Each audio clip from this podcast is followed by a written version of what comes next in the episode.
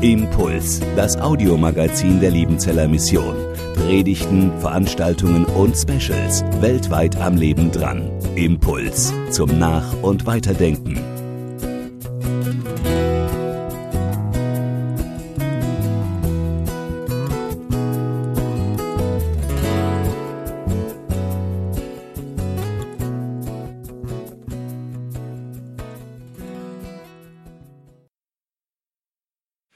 Froh, dass Sie alle hier sind und dass der Raum so voll ist, hat vielleicht auch was damit zu tun, dass dieses Thema so viele Leute beschäftigt. Wir leben in einer verrückten Zeit, oder?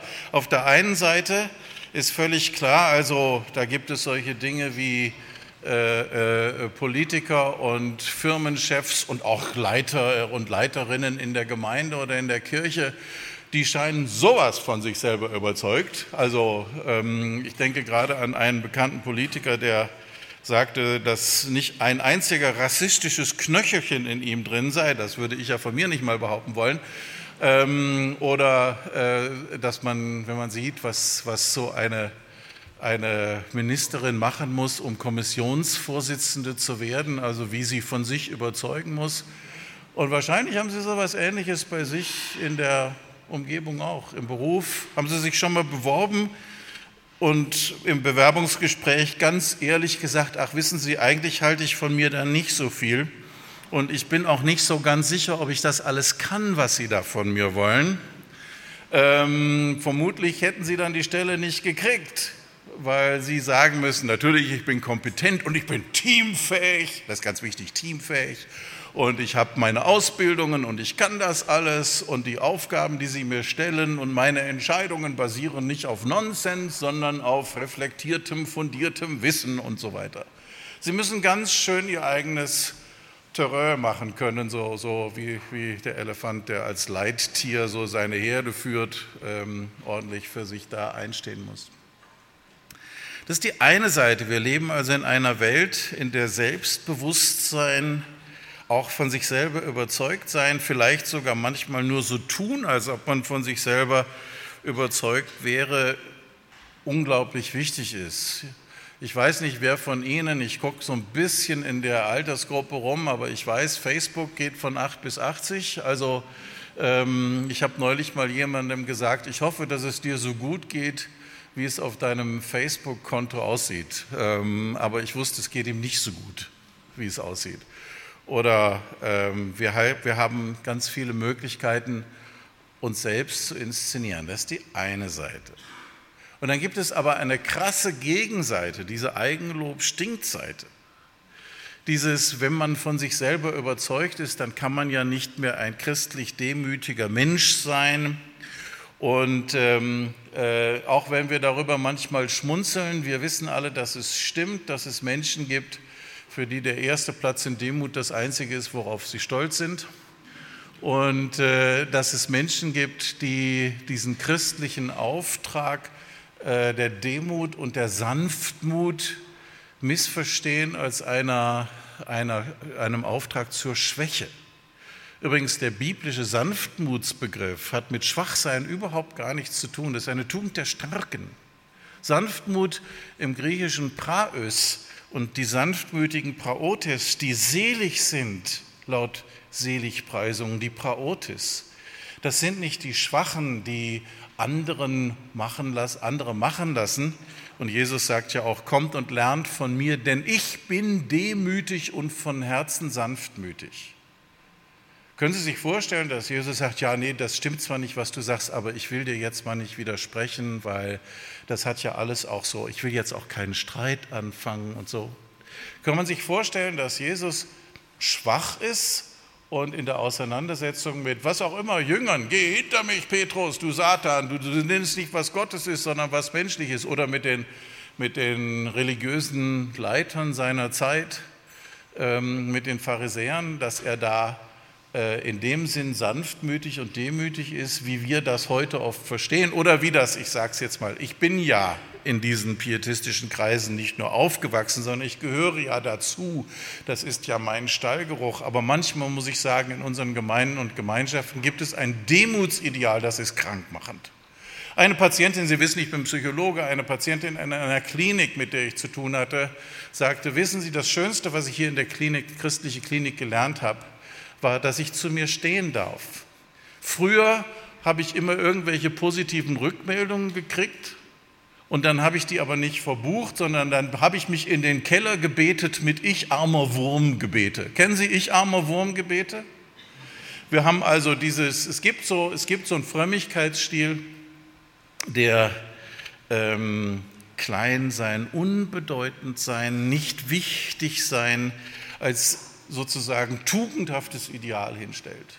Natürlich wissen wir alle, wir sind Gottes Ebenbilder, wir sind geschaffen, wir sind wertvoll, Gott macht keinen Mist, er liebt uns so, wie wir sind und trotzdem gibt es so viele Leute, die, äh, die in dieser Spannung leben.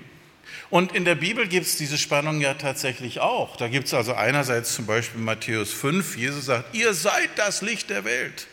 Eine Stadt, die oben auf dem Berg liegt, kann nicht verborgen sein. Man zündet auch nicht eine Lampe an und setzt sie unter den Scheffel, sondern auf das Lampengestell und sie leuchtet allen, die im Hause sitzen. Ich hoffe, Sie haben ein gutes Lampengestell für Ihre Lampe, die Sie sind, dass Sie sich mal so richtig hinstellen können und sagen können, ja, guck mal, hier, das strahlt.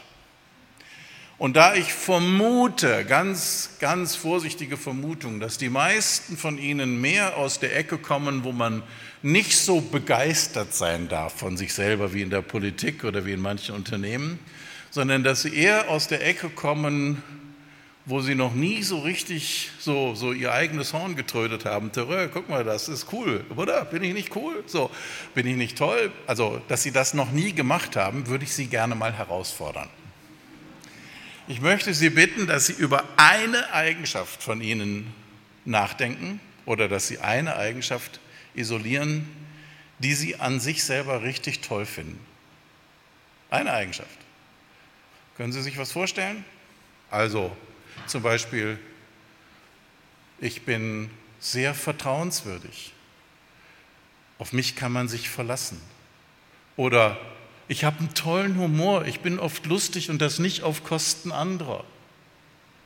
Oder mir fällt es leicht, komplizierte Dinge zu erfassen. Mein Kopf ist wirklich toll, der funktioniert gut. Ich kann lernen. Oder ich bin ein sehr warmherziger Mensch und Menschen können sich bei mir wohl und geborgen fühlen. Oder, oder, oder. Jetzt habe ich Ihnen ein paar Beispiele gegeben. Denn Sie wissen ja schon, ich habe Sie ja schon herausgefordert. Sie wissen noch nicht ganz, wie ich Sie herausfordern werde. Aber ich würde Sie jetzt bitten, dass Sie einen Satz, nur einen Satz formulieren, wo Sie sagen, das finde ich an mir richtig gut. Das mag ich an mir. Naja, diesen Satz für sich selber zu haben, ist ja eine Sache. Aber jetzt wenden Sie sich der Person, die so im Sitz hinter Ihnen oder vor Ihnen sitzt, vielleicht jemand, den Sie nicht kennen, zu. Und jetzt bauen Sie mal ganz kurz kleine Tandems. Sie dürfen jetzt kurz aufstehen. Kleine Tandems, so Zweiergruppen. Ähm, Thomas, wir beide machen das auch miteinander. Und du sagst mir, was du an dir klasse findest. Und ich sag dir was, was ich an mir toll finde. Okay? Eine Minute.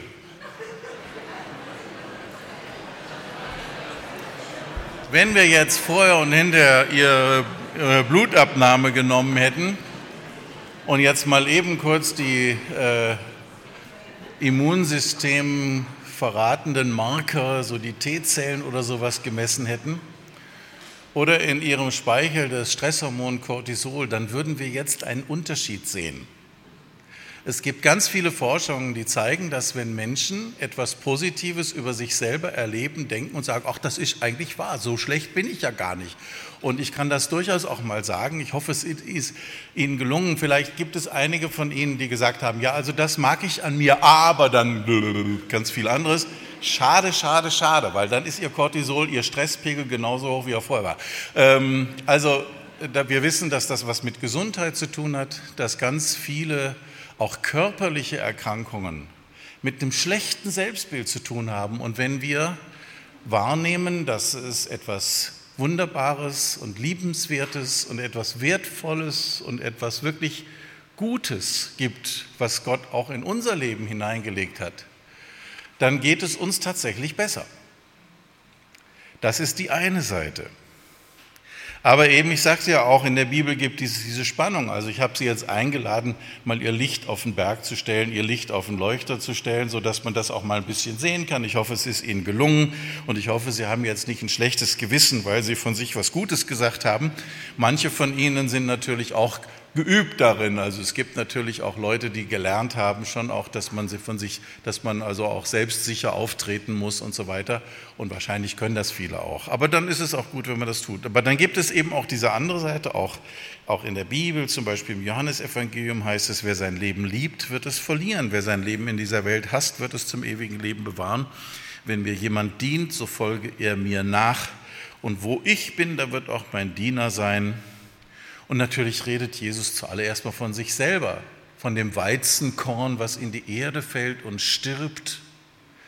Also diese Selbstaufgabe, es geht gar nicht um mich, wenn das Weizenkorn sich selber so liebt, dass es sagt, Hauptsache ich bleibe lebendig, dann gibt es kein Weizen. Also es gibt auch in der Bibel dieses, hey, nimm dich nicht so ernst. Es gibt ja auch Christen, bei denen ich manchmal denke, meine Güte, was würde Gott machen, wenn er dich nicht hätte? Ja? Also es gibt diese beiden Seiten auch im Glauben. Es gibt auf der einen Seite diese ganz klare Aufforderung, du bist ein Königskind, ihr seid Priester, ihr seid, ihr seid ähm, Licht auf dem Berg. Stell's nicht unter einen Scheffel, sondern auf einen Leuchter. Und dann gibt es diese andere Seite, nimm dich nicht so wichtig. Und übrigens, wir folgen einem Herrn, der sich selber auch nicht wichtig genommen hat, sondern dem die Menschen die er errettet hat durch seinen Tod, wichtiger waren als sein eigenes Leben. Das ist ein Spannungsfeld, oder? Jetzt gehen wir mal kurz von der Glaubensfrage in die Psychologie, denn ich bin ja hier als Psychologieprofessor in Liebenzell angestellt. Und da gucken wir uns mal das Thema Minderwertigkeitsgefühle an. Und da wird es ganz interessant. Wir nehmen nämlich zum Beispiel wahr, dass Minderwertigkeitsgefühle gar nicht so nur schlecht sind. Ja klar, bei Störungen, wenn Sie depressive oder ängstliche oder selbstunsichere Menschen haben, ist ein Symptom fast immer, dass sie starke Minderwertigkeitsgefühle haben. Und die muss man dann auch therapeutisch angehen, da muss man heilsam mit umgehen. Aber Minderwertigkeitsgefühle müssen ja nicht immer nur im Kontext einer Störung auftreten, sondern viele Minderwertigkeitsgefühle sind was sehr, sehr Gesundes. Wenn Sie zum Beispiel als kleiner Junge sehen, aha, ich kann schon Roller fahren, aber mein großer Bruder kann schon Fahrrad fahren, dann haben Sie ein Minderwertigkeitsgefühl. Der kann das schon, der darf schon abends noch Fernsehen gucken und ich muss ins Bett oder was auch immer. Dieser Vergleich führt Sie dann dazu, was? Dass Sie zum Beispiel lernen, wie man Fahrrad fährt. Und die jüngeren Geschwister können das meistens ein bisschen früher als die Erstgeborenen. Ist Ihnen schon mal aufgefallen? Dass ganz offensichtlich dieser Vergleich mit einem älteren Geschwisterchen bei vielen der jüngeren Geschwister oder oft bei Jüngern, wenn sie nicht so weit hinterher sind, dass sie es sowieso nicht schaffen. Also wenn mein älterer Bruder sechs Jahre älter als ist, dann kann er ja schon Moped fahren, bis dass ich sozusagen in die Fahrradkategorie komme. Das gilt dann nicht mehr. Aber dass das ein Ansporn zum Lernen ist. Einer der bedeutenden ähm, frühen Psychologen, der sich auch von Sigmund Freud sehr deutlich distanziert hat, ich glaube auch zu Recht distanziert hatte, war Alfred Adler. Und der hat gesagt, der Mensch wird nicht von angeborenen Trieben, wie bei Freud, so die beiden Triebe, Sexualität und Aggression, äh, so, so motiviert, sondern er hat Strebungen, er möchte was, er möchte Wertschätzung, er möchte Anerkennung, er möchte vielleicht Überlegenheit und Wettbewerb, aber diese Überlegenheit steht in einem Kontext, in einem Spannungsfeld zu dem tiefen Bedürfnis nach Gemeinschaft, nach Liebe und Zugehörigkeit. Und so sagt Alfred Adler, es gibt diese beiden Motive, mithalten können, so gut sein wie die anderen, vielleicht sogar ein bisschen besser, aber nicht so gut sein, dass ich keine Gemeinschaft mehr haben kann, sondern dass ich dazugehöre. Ich will dazugehören. Das merken Kinder deutlicher, aber wenn wir ehrlich sind, geht es uns Erwachsenen ganz genauso. Und wenn dann dieses mithalten wollen und merken, wow, andere Leute können das, ich kann das vielleicht noch nicht so, dazu führt, dass ich dann was übe, was lerne, dass ich meine Mathehausaufgaben mache, weil ich eben auch eine gute Note kriegen möchte oder dass ich vielleicht Klavier übe, weil ähm, ich merke, aha, wenn der Benno Klavier spielt, dann stehen die Mädels da drumherum und das gefällt mir auch. So gut würde ich auch gerne Klavier spielen. Ich rede jetzt natürlich von äh, Teenage-Zeiten ähm, und von sehr schönen Erfahrungen damit, dass in der Jungschar die Jungs, die mit der Gitarre oder am Klavier ähm, so ein bisschen die anderen mitreißen konnten. Also das waren nicht die unbeliebtesten Jungs bei den Mädels, oder? Und das war auch ganz schön so. Also ich glaube, ich hätte sonst auch nie Klavier spielen gelernt. Aber das ist jetzt egal. Ich bin seit übrigens seit 40 Jahren und zwei Monaten mit der gleichen Frau verheiratet. Und äh, jetzt, wenn ich ehrlich bin, ähm, das Erste, was sie an mir gut fand, war, dass ich ähm, Klavier spielen und singe. Ähm, und ähm, Morning Has Broken von Cat Stevens war es, was sie überzeugt hat. Wow, der ist cool. Ähm, das liegt aber noch mehr als 40 Jahre zurück. Dann ist aber klar, wenn Entwicklung nicht gelingt, wenn ich also zum Beispiel diesen Wertigkeitsgap, also diesen Unterschied zwischen dem, wie erlebe ich mich, wie sehe ich mich und mit dem, wo sehe ich so die Leute, mit denen ich mich auch vergleiche und dem, zu denen ich eigentlich gehören muss, wenn ich das nicht schaffe, dann wird das Minderwertigkeitsgefühl zum Minderwertigkeitskomplex, dann lähmt es mich, dann ist es mit Beschämung verbunden und Beschämung ist ja immer ein Gefühl, bei dem Menschen dann sich selber eigentlich verstecken wollen. Also wenn sie sich schuldig fühlen, ich habe was falsch gemacht und das war nicht in Ordnung, dann wollen sie wieder gut machen oder gehen Entschuldigung sagen. Aber wenn sie sich schämen, dann verschwinden sie in der Ritze vom Parkettboden, wenn sie das könnten. Ich kann das nicht mehr. Ähm, und äh, äh, dann sind sie nicht mehr da. Menschen, die sich schämen, weil sie ihre Minderwertigkeitsgefühle nicht als Entwicklungsantrieb zur weiteren Entwicklung wahrnehmen, sondern die sagen, oh, ich bin nie so und die anderen sind alle besser als ich und ich schaffe das eh nicht und, und äh, keiner hat mich so richtig so gerne, wie, wie ich eigentlich gern gehabt werden möchte, dann entwickelt sich ein blockierendes Minderwertigkeitsgefühl, was durch ja, äh, das dann kompensiert wird, vielleicht durch Zuschreibungen, ich hatte eine schwere Kindheit, nie einen Teddybär gekriegt oder was auch immer. Wir suchen dann alle möglichen guten Gründe. Diese guten Gründe führen dann aber nicht dazu, dass wir sagen, aha, jetzt kaufe ich mir halt selber einen Teddybär, warum nicht? Ich kann mir auch mit 60 noch einen Teddybär kaufen sondern dass ich sage, ja, ich bin halt so und dann haben wir uns einzementiert. Minderwertigkeitsgefühle können wirklich der Beton sein, der uns im Leben daran hindert zu wachsen und, zu, und, und uns zu entwickeln. Also wir sehen beides. Minderwertigkeitsgefühle ähm, haben sehr viel mit seelischer Gesundheit zu tun. Viele Störungen sind mit einem beschädigten Selbstwert verbunden, Ängste, Depressionen, Leistungsprobleme, Merk- und Konzentrationsstörungen, was auch immer.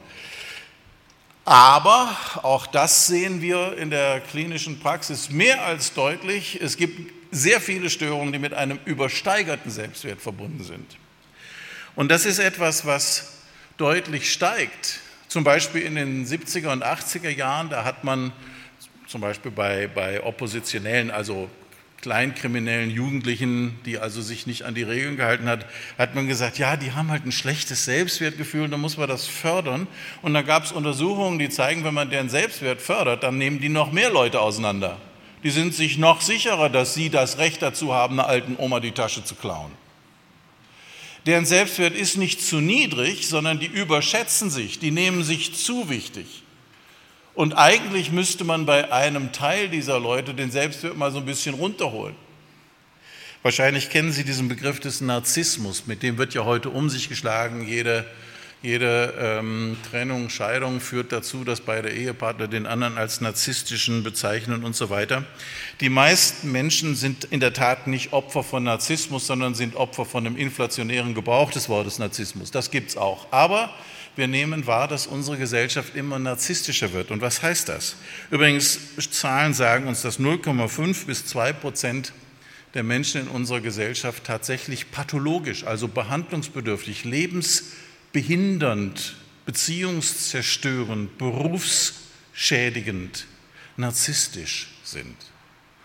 Narzisstisch ist also eine Störung, die allerdings unter bestimmten Bedingungen fast jeden von uns betrifft. Zum Beispiel, wenn wir wütend sind, dann sind wir alle sehr egozentrisch, dann haben wir alle sehr wenig Empathie und Mitgefühl.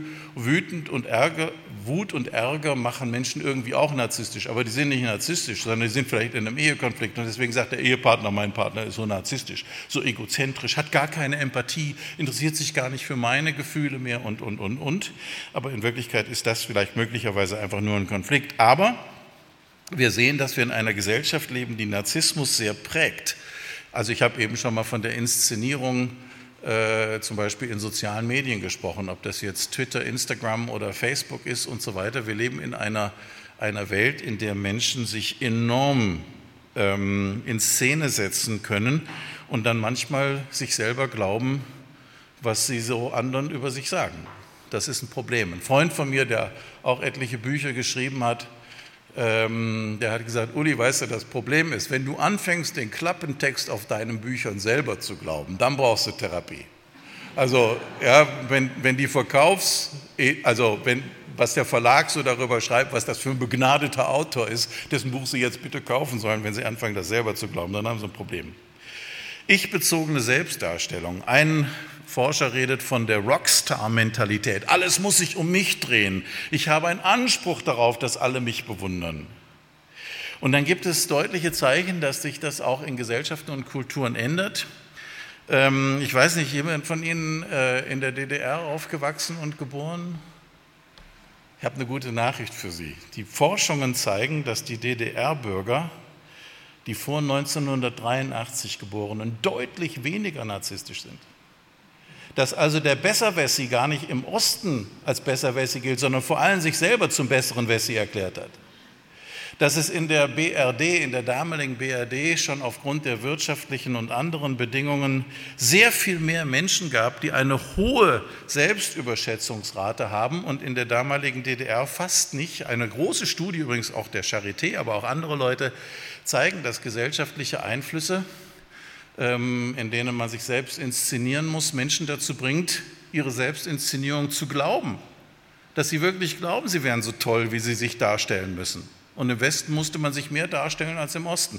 Also schlechte Nachricht für Sie, auch im Osten gab es natürlich narzisstische Menschen und gute Nachricht für uns alle, auch im Westen ist nicht jeder narzisstisch und selbstverliebt und was auch immer. Das ist das gleiche, eitel. Ähm, aber dieses Größengefühl, dieses Gefühl, besonders einmalig zu sein, Bewunderung zu kriegen, Mangel an Empathie zu haben, leicht gekränkt zu sein, äh, hat was damit zu tun.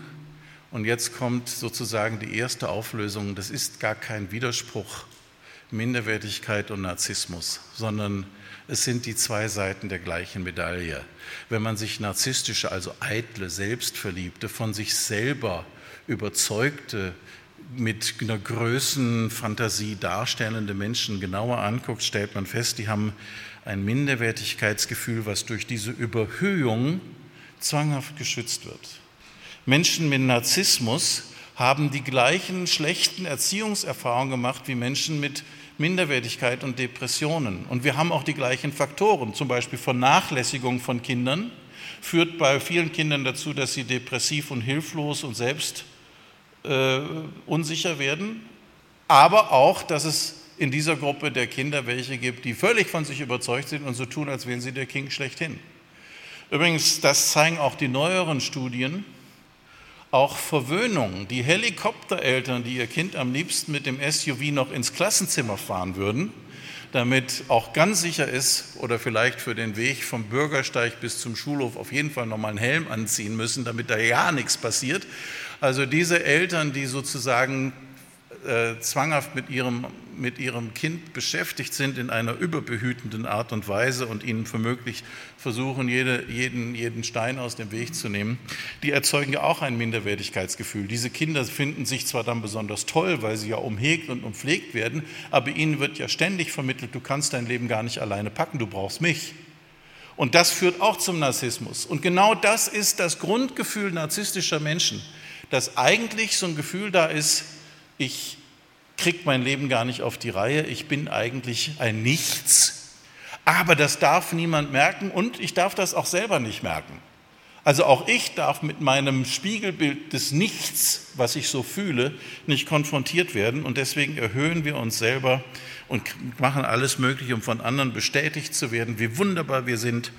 Und natürlich, wenn mich jemand kritisiert, dann kratzt er ja an diesem hauchdünnen Lack des Narzissmus. Das ist ja keine echte Selbstsicherheit, sondern dieser selbstverliebte narzisstische Ich bin der Größte Und in christlichen Kreisen gibt es auch narzisstische Leiter, die dann Jünger machen, die dann andere von sich überzeugen, die dann mit einem unglaublichen Selbstbewusstsein auftreten. Ich bin der vom Herrn gesandte Leiter dieser Gemeinde oder was auch immer.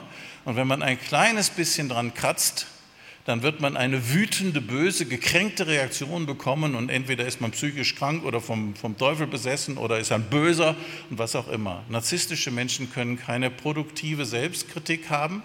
Sie können sich nicht wirklich reflektieren, differenziert wahrnehmen, sondern es gibt entweder Jünger, Bewunderer oder Feinde, aber nichts dazwischen. Vielleicht kennen Sie, auch im christlichen Bereich gibt es solche Menschen, Narzissten kommen in Non-Profit-Organisationen wie christlichen Gemeinden und so weiter manchmal bis ganz nach oben. In der Wirtschaft nicht. Wenn Sie bei einer, sag mal, ich nehme mal ein, eine große Stuttgarter Automobilfirma, wenn Sie da in die, in die, vom mittleren Management wirklich ins Top-Management hochsteigen müssen, dann müssen Sie zeigen, dass Sie was können, dass Sie Teams haben, keine Fluktuation, dass Sie, dass Sie Umsatzwerte haben und, und, und, und, und. Dann müssen Sie zeigen, was Sie können. Da reicht es nicht, von sich selber überzeugt zu sein. In manchen christlichen oder Non-Profit, also ob das jetzt Rotes Kreuz oder Schäferhundezüchterverein oder was auch immer ist, auch in politischen Parteien, wo man ehrenamtlich tätig ist, da gibt es diese Kontrollmechanismen. Ich will wissen, was du wirklich leisten kannst, nicht.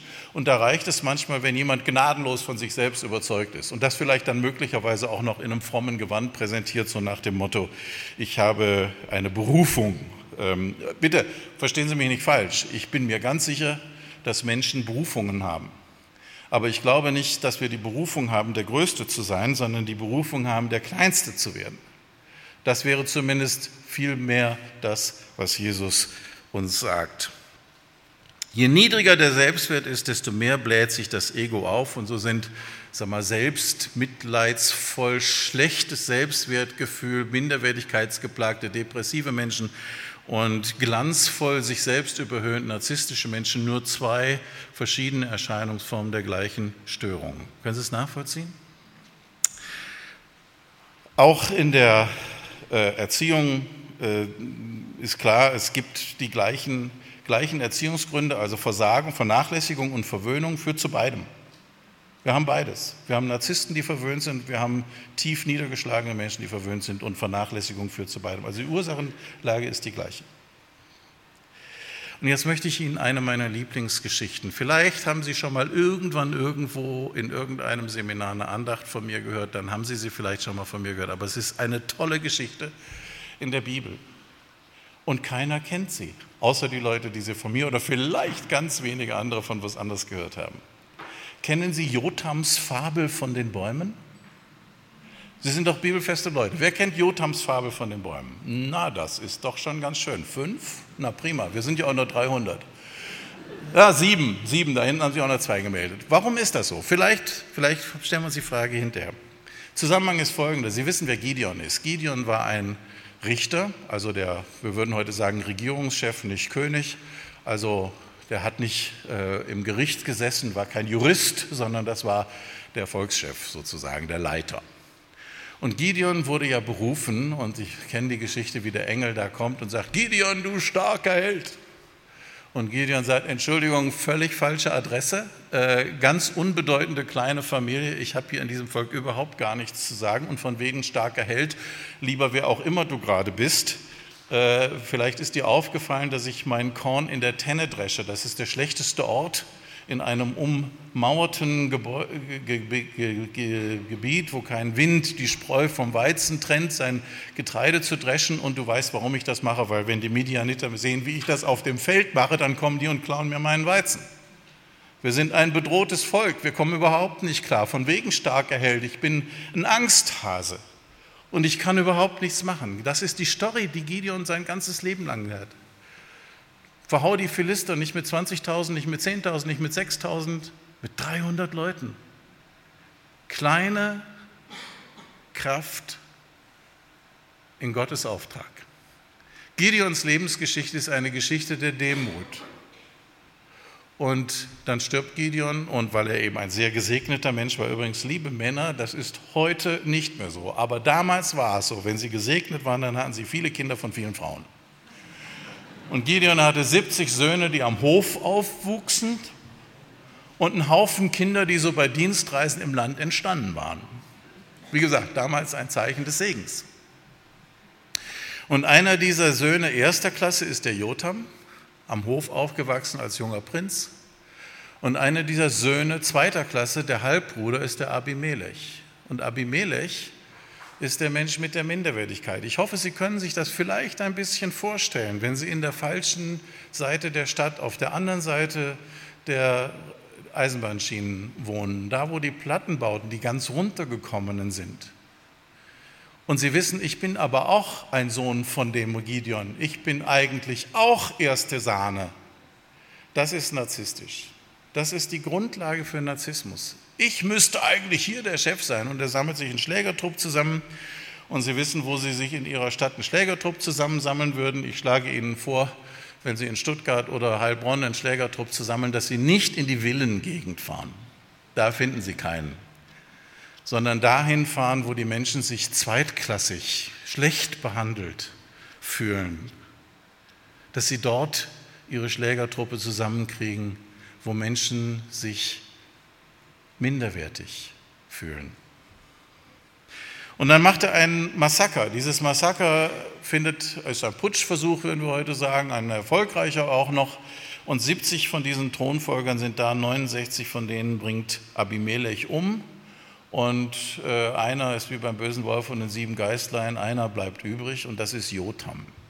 Jotham hat also gerade erfahren, dass 69 von seinen Brüdern von Abimelech, seinem Halbbruder, umgebracht wurden.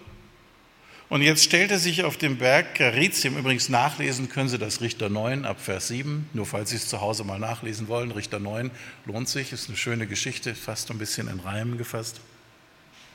Der Berg Gerizim ist der Berg, von dem das Land gesegnet wurde, aber jetzt stellt sich Jotham da drauf und ruft diesen Schlägertrupps, diesen Hooligans, die diesem Warlord Abimelech gefolgt sind, diesem Bürgern von Shechem oder Sichem ruft er zu, hört auf mich, damit Gott auf euch hört.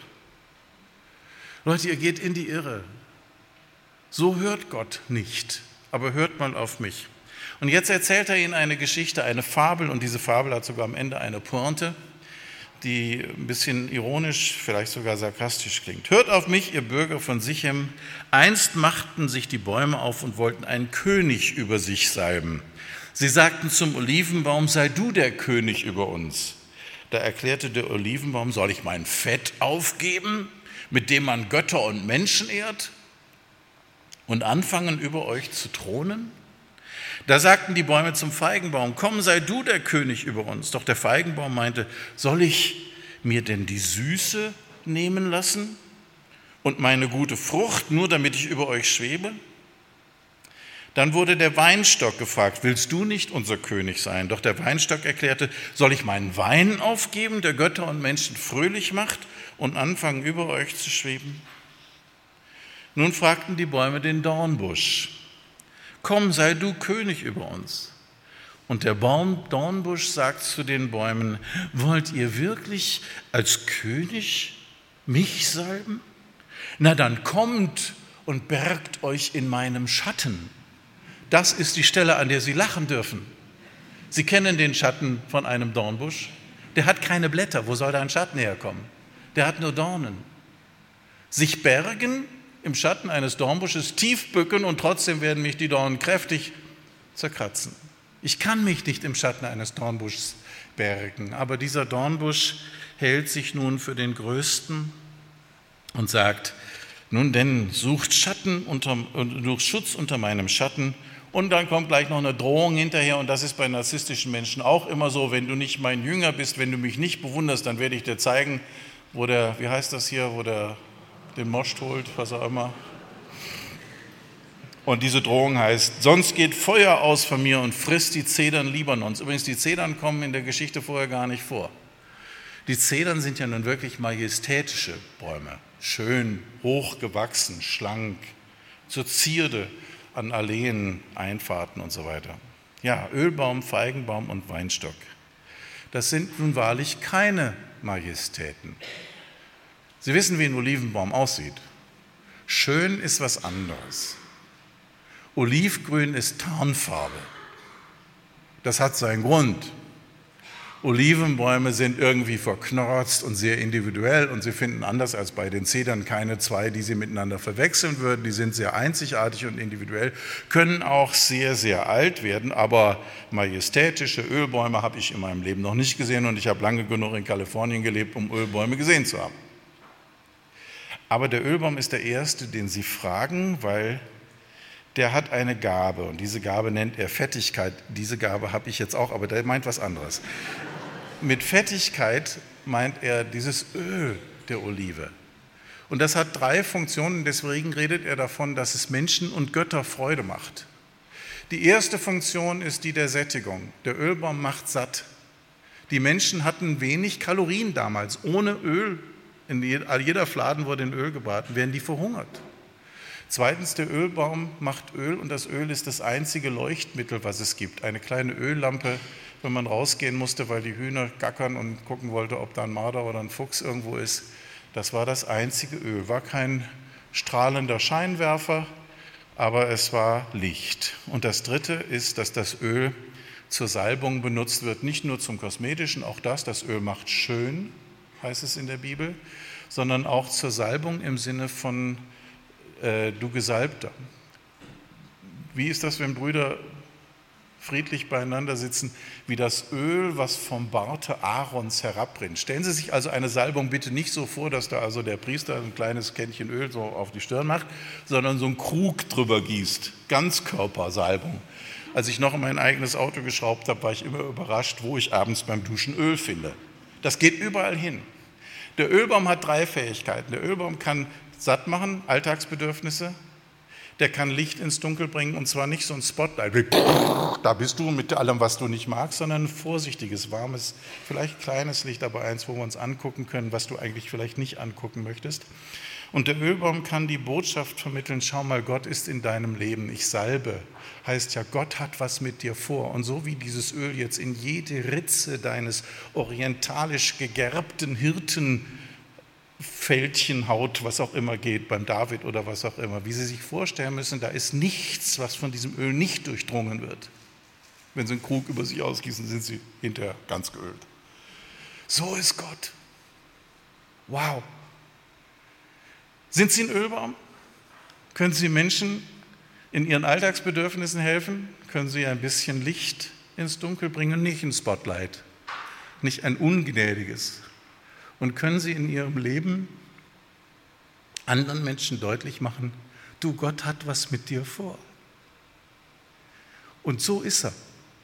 Und er dringt in jede Ritze deines Lebens ein mit seiner wohltuenden Lotion. Wenn Sie ein Ölbaum sind, dann will ich Sie zum König haben. Aber was machen Sie dann? Sie werden das nicht tun. Weil Sie wissen, in dem Moment, wo Sie sich über mich erheben, der Mensch mit einem guten Selbstwertgefühl, ich weiß, wofür ich stehe, für Liebe, für Sattmachen, für ich weiß, was ich kann. Aber in dem Moment, wo ich über euch throne, wo ich mich über euch erhebe, was verliere ich dann? Den Kontakt zu meinen Wurzeln und damit genau das, was mich ausmacht. Das ist der christliche Weg zwischen Minderwertigkeitsgefühl und Selbstwert. Der Ölbaum ist nicht minderwertig, der Dornbusch ist minderwertig. Der Ölbaum ist strotzt vor Wert. Aber der Ölbaum wird nicht herrschen, wird sich nicht über andere erheben, er wird nicht besser sein wollen als andere, weil er weiß, wenn ich mich erhebe, verliere ich den Kontakt zu dem, was mich ausmacht. Vielleicht sind sie ein bisschen Ölbaum. Vielleicht sind sie auch, die Bäume gehen dann als nächstes zum Feigenbaum. Der Feigenbaum redet von seiner Süßigkeit. Feigen waren tatsächlich so die Chokri, äh, die Schokolade der damaligen Zeit zu Geburtstagen und zu Feiertagen, Geburtstage weiß ich nicht, aber zu Festen wurden Feigenkuchen gebacken. Das war die Süßigkeit, die es halt damals gab. Vielleicht sind sie auch so ein Feigenbaummensch. Vielleicht sind sie lustig. Vielleicht haben sie eben in der Runde gesagt, also was ich an mir mag, ist, ich kann sehr entspannt Gäste unterhalten und ich kann, kann das Leben schön machen. Ich kann gut Musik machen. Ich bin, meine Witze sind lustig, zumindest finde ich sie selber gut ähm, oder was auch immer. Vielleicht sind sie ein Feigenbaum. Und wissen Sie was? Das ist echt was Wertvolles. So ein bisschen so das i-Tüpfchen, das Sahnehäubchen für das Leben anderer Menschen sein zu können. Das ist wertvoll. Und das dürfen Sie wissen und das müssen Sie wissen. Weil wenn Sie es nicht wissen, dann ist die Versuchung, sich über andere zu erheben, viel zu groß. Aber wenn Sie wissen, was für eine großartige Gabe Gott Ihnen da auch für andere Menschen gegeben hat, dann stehen Sie da mit Selbstwertgefühl, aber nicht mit Stolz, nicht mit Überheblichkeit. Als drittes gehen die Bäume, die merken, die, die, der, der, der Weinstock wird jetzt ein bisschen kleiner, gehen zum Weinstock, der redet von seiner Fröhlichkeit. Der redet von seiner, und wenn Sie an die Fröhlichkeit des Weinstocks denken, dann wissen Sie, was ein guter Württemberger so macht, ausmacht. Nein, es ist nicht der neue Most, sondern die Fröhlichkeit des Weinstocks ist auch nicht die Fröhlichkeit des Feigenbaums, sondern die Fröhlichkeit des Weinstocks, das ist im Alten Testament ganz klar so. Der Wein ist Symbol für zwei verschiedene Dinge. Das eine ist die Anästhesie, nämlich dass man eben im Schmerz dem, Fröh dem Traurigen gibt starkes Getränk und Wein denen, die am Umkommen sind. Ähm, wenn sie trösten können, wenn sie Menschen in ihrem Schmerz begleiten können, sodass es nicht mehr ganz so weh tut. Und das andere ist, dass Wein die einzige Flüssigkeit ist, die man auch mal über eine längere Reise mitnehmen, ohne dass die fault, weil der Alkohol ja reinigt. Wenn Sie so ein bisschen dafür sorgen können, dass die Dinge, die in Ihrem Leben und in Ihrer Umwelt vor sich gehen, nicht verfaulen, dann haben Sie eine Gabe. Vielleicht haben Sie sich da wiedergefunden. Vielleicht haben Sie es eben in der Runde gesagt, ach, ich bin ein Mensch, ich kann, Leute erzählen mir ihr Leid, ich kann gut zuhören. Dann sind Sie ein Weinstock. Und dann dürfen Sie das wissen und dann müssen Sie das wissen. Sie müssen wissen, das ist wertvoll. Weil wenn Sie das nicht wissen, dann werden sie sich ganz leicht über andere erheben und so sein, wie dann der Dornbusch ist. Der Dornbusch hat keine Frucht, gibt keinen Schatten, aber er hat eine Fähigkeit, die Sie und ich vielleicht nicht so haben. Er überlebt in einem feindseligen Umfeld. Und jetzt will ich einfach mal sagen, die Dornen sind biologisch gesehen, das stimmt nicht ganz, weil eigentlich hat der Dornbusch Stacheln und nicht Dornen, aber ist egal. Ähm, aber nur Biologie. Aber ne, nehmen Sie mich nicht zu ernst, also nicht im Biologieunterricht erzählen. Aber ich denke trotzdem, das Bild stimmt. Stacheln sind nicht entfaltete Blätter. Und das haben Sie und ich auch. Wir haben auch eine narzisstische Seite, eine nicht entfaltete, die auf Kosten anderer groß und stark sein möchte. Und wissen Sie, ich weiß genau, wo ich meine Stacheln habe. Ich habe meine Stacheln da, wo ich keine Gaben entfalten konnte, da wo mein Leben feindselig war. Der Sportlehrer, der damals im Unterricht vor allen anderen in der Klasse zu mir gesagt hat, Gisekus, Sie sind ein medizinisches Wunder, der einzige Mann in der Welt mit Orangenhaut. Der fand das lustig. Ich habe auch gelacht, ich fand es aber nicht lustig. Und immer der Letzte zu sein im Wettlauf, ich war auch damals nicht, weil ich mein Knie verletzt hatte wie heute, sondern mm, ich war nie so arg sportlich, sagen wir das mal so. Ähm, und worüber mache ich mich lustig? über die Menschen, die sportlich sind. Diese hirnlosen Jogger. Was für, wie schade eigentlich.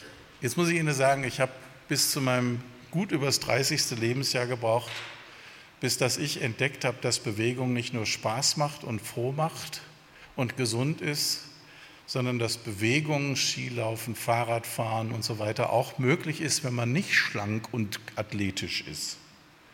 Als meine Frau und ich vor drei Jahren war das jetzt von Zittau nach Usedom die Oder-Neiße-Linie entlang gefahren sind in zehn Tagen, da hat jeder gesagt, ihr habt ein E-Bike. Nein, ich habe kein E-Bike. Ich kann 800 Kilometer Fahrrad fahren in zehn Tagen und dabei noch eine, eine extra Nacht in Frankfurt-Oder einlegen. Und das macht unglaublich viel Spaß. Aber ich habe 30 Jahre gebraucht, bis dass ich verstanden habe, diese Verletzungen, die ich da in meiner, also das sind natürlich jetzt Bagatelldinge, sind nicht tiefe, identitätsstörende Geschichten, aber andere Leute haben ja viel schlimmere Traumatisierungen erlebt. Ich will Ihnen nur ein Beispiel sagen. Da, wo ich selber mich nicht mag, ich bin ein unsportlicher Kloß, da werde ich böse auf andere, beneide sie, mache mich lustig über sie. Da ist mein Humor nicht mehr die Fröhlichkeit des Feigen oder des Weinstocks, sondern da wird mein Humor scharf und stechend und abwertend. Was ich Ihnen also sagen möchte, ist, ja, Sie sind Ölbaum, Sie sind Feigenbaum, Sie sind Weinstock. Und das dürfen Sie und müssen Sie wissen. Diesen Selbstwert brauchen wir, um dienen zu können. Wenn ich nichts von mir halte, kann ich auch nicht dienen. Aber Sie und ich, wir haben auch unsere feindseligen Erfahrungen gemacht.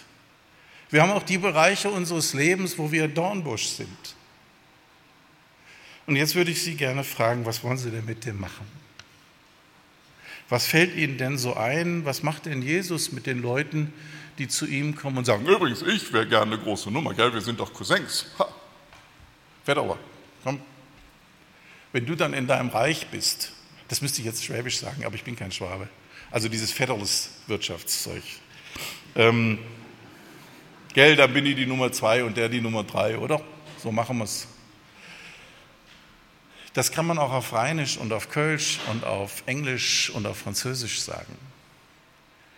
Man kann zu Jesus gehen und sagen, du, ich wäre gern auch bedeutend.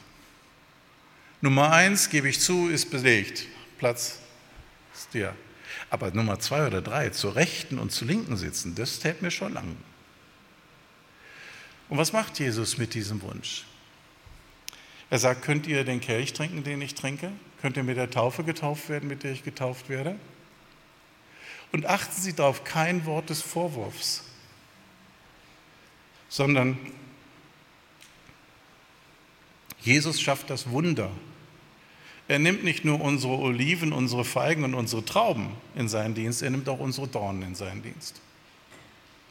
Wenn ich zu Jesus gehe und sage, du, ich wäre gerne was Besonderes, ich fühle mich so Minderwertigkeit. Vater Zebedeus hat einen riesen Fischereiladen mit Angestellten und wir folgen hier diesem Rabbi hinterher und haben keinen Pfennig in der Tasche. Aber wenn dann dein Reich kommt, gell? Außenminister und Finanzminister, das sind wir. Und Jesus sagt, ja, ich stelle das in meinen Dienst. Und wenn sich Johannes ein paar Jahrzehnte später als Genosse Jesu Christi in Leiden und Reich bezeichnet und Jakobus als Märtyrer unter Herodes gestorben ist. Jesus sagt, ich bin kein Schokoladenautomat und bei Gott wissen wir nie, was er dann am Ende entscheidet. Ist seine Sache. Es ist nicht meins, was ihr fragt, ist zu viel für mich. Das entscheidet der Vater im Himmel. Aber ich wäre ziemlich überrascht, wenn Johannes und Jakobus nicht zur Linken und Rechten sitzen würde.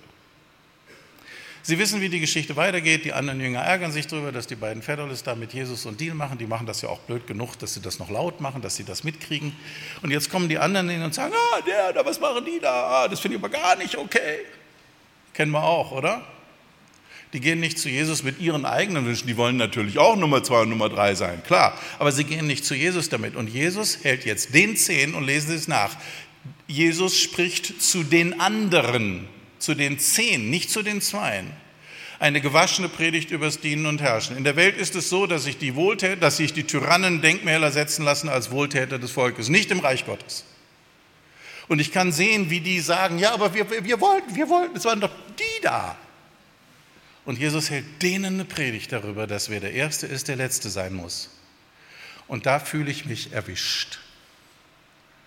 Denn ich gehe ja mit meinem Dornbusch, mit meinen Verletzungen, mit meinen Wünschen, mit meinen, auch mit meinen narzisstischen, ich wäre gerne mal eine besondere Nummer. Gehe ja nicht zu Jesus und sage, du, da ist eine Not, da ist ein Bedürfnis, da fehlt mir was in meinem Leben. Ich gehe ja nicht zu Jesus, sondern ich reg mich ja auf über die, die es tun. Ich nerv mich ja an den Brüdern und Schwestern, die glänzen, die das hinkriegen, die geehrt werden, die gute Erfolge haben, was auch immer. Und vielleicht fühlen Sie sich da auch ein bisschen erwischt. Wissen Sie, was ich Ihnen sagen möchte? Wir haben so einen Teil, so ein Johannes Jakobus wäre gerne Nummer zwei und Nummer drei. Sie haben das, ich habe das. Und da, wo Verletzungen in unserem Leben und da, wo zu kurz kommen und da, wo in unserem Leben Minderwertigkeitsgefühle nicht motiviert haben zur Entwicklung, sondern uns quälen, da können wir mit diesen Gewünschen und Bedürfnissen zu Jesus gehen. Und dann stellt er sie in seinen Dienst. Oder wir können uns über die anderen aufregen, die so tolle Hechte sind und so eingebildete Schnösel, ob besser Wessis oder was auch immer. Wir können uns über die anderen aufregen, aber dann kann Jesus damit nicht viel anfangen, außer uns eine Predigt zu halten über das Dienen und Herrschen. Ich wünsche Ihnen fröhliches Dienen. Sie sind's wert.